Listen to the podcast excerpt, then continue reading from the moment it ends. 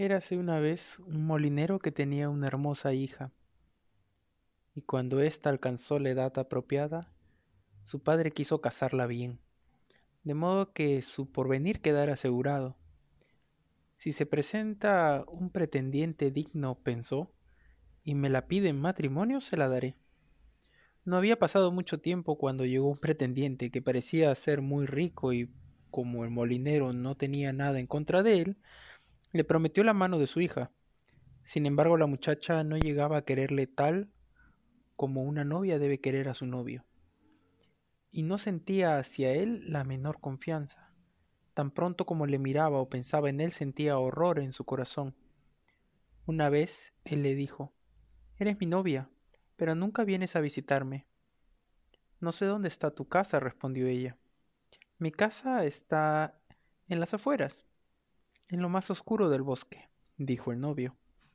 Ella buscó pretextos y se hizo ver como que no sería capaz de encontrar el camino hasta ese lugar. El próximo domingo, dijo el novio, tienes que venir a mi casa. Los invitados ya están advertidos y para que encuentres el camino a través del bosque, esparciré cenizas en él. Al llegar el domingo, y sin que ella misma supiera la causa, la muchacha fue presa del miedo, y así, a fin de señalar su camino, se llenó los bolsillos de guisantes y lentejas.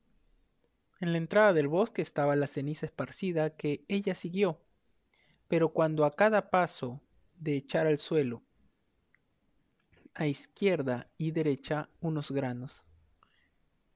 Caminó casi todo el día hasta llegar al centro del bosque que era la parte más oscura.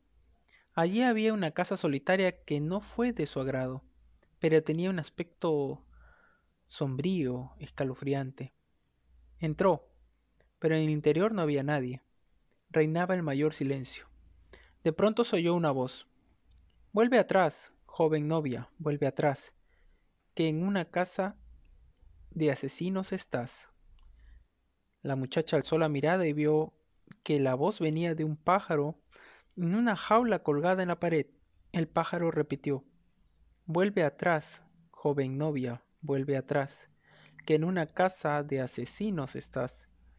Entonces la bella novia siguió andando de habitación en habitación, y así recorrió la casa entera, pero todo estaba vacío y no se veía un alma. Por último, llegó hasta el sótano, y ahí estaba sentada una mujer muy anciana, que meneaba la cabeza. ¿Me podéis decir, preguntó la muchacha, si vive aquí mi novio? Ay, pobre niña, exclamó la vieja, ¿dónde has venido a meterte? Estás en un nido de asesinos.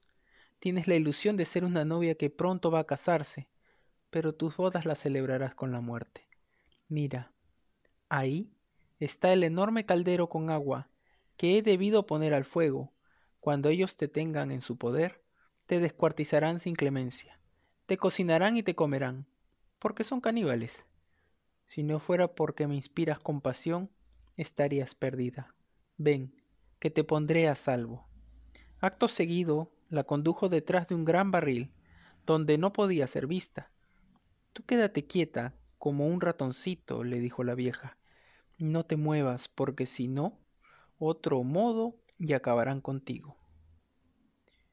Y por la noche, cuando los ladrones duerman, huiremos de aquí. Hace ya mucho tiempo que espero una oportunidad.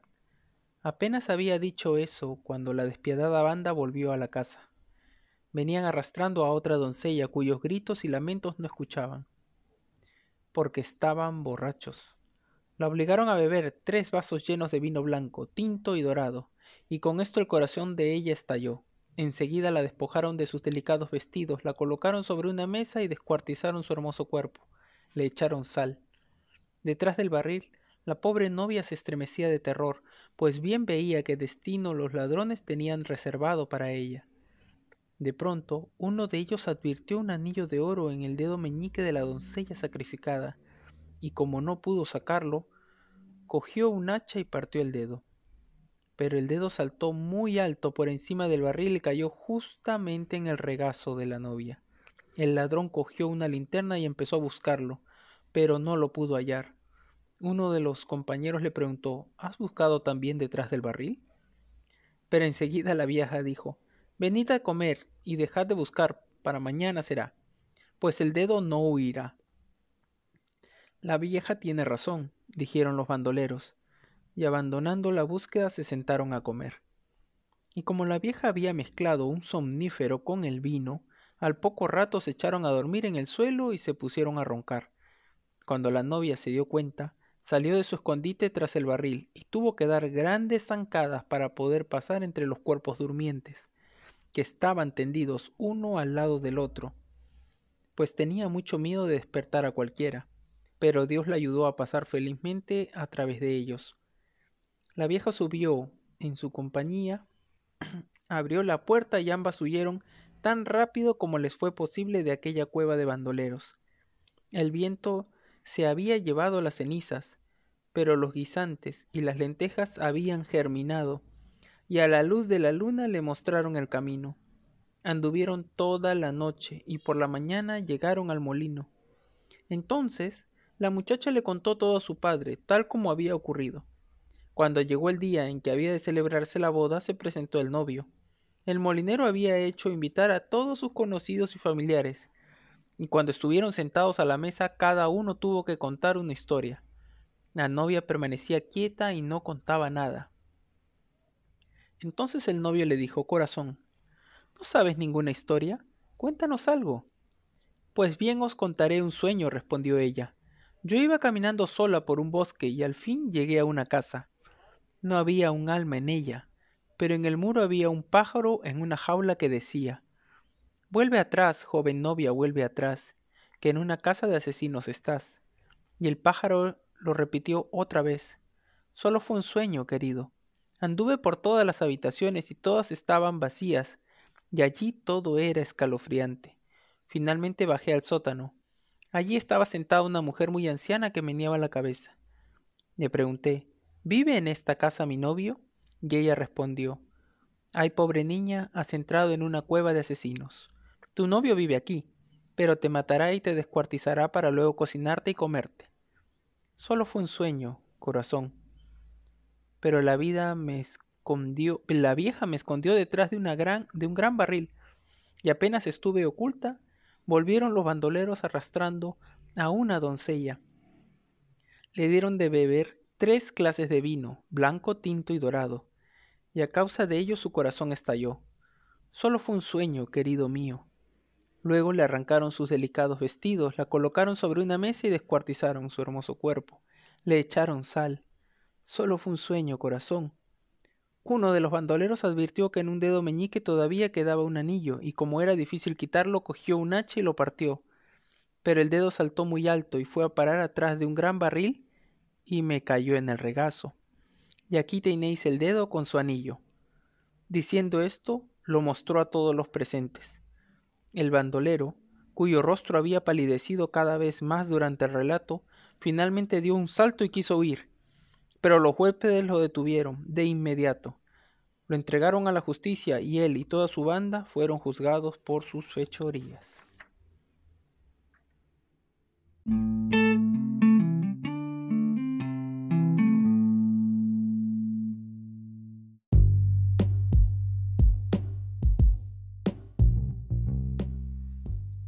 Es un cuarto, cuento bastante corto, ¿no? Eh, con estos elementos fantásticos, ¿no? El, tema de que hable un, un pájaro, ¿no? Que debería ser una especie de cotorra, algo. Y, por otro lado, que eh, fantasioso, pues que eh, pongan al casamiento, lo...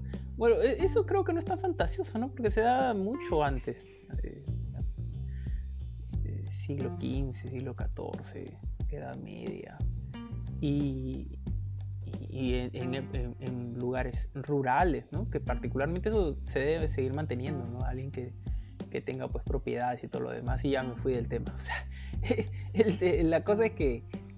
Eh, se manifiesta algo eh, claro, ¿no? La, la, doncella no queriendo casarse porque no es un amor verdadero, sino es un matrimonio por conveniencia.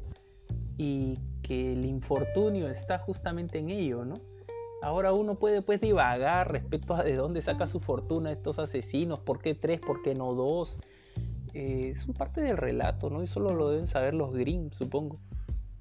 Pero es, bastante curioso, ¿no? Eh, lo decía al inicio, un cuento bastante corto, pero...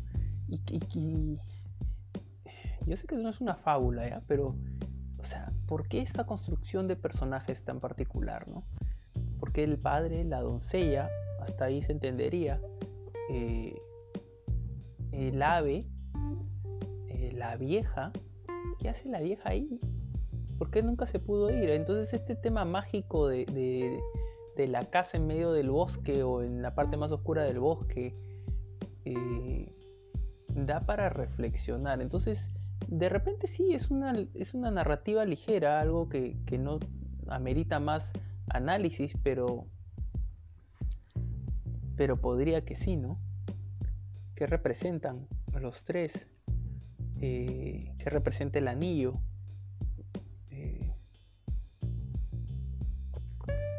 ¿Por qué, la narrativa del sueño? De hecho, eso es parte pues, de la conclusión del relato.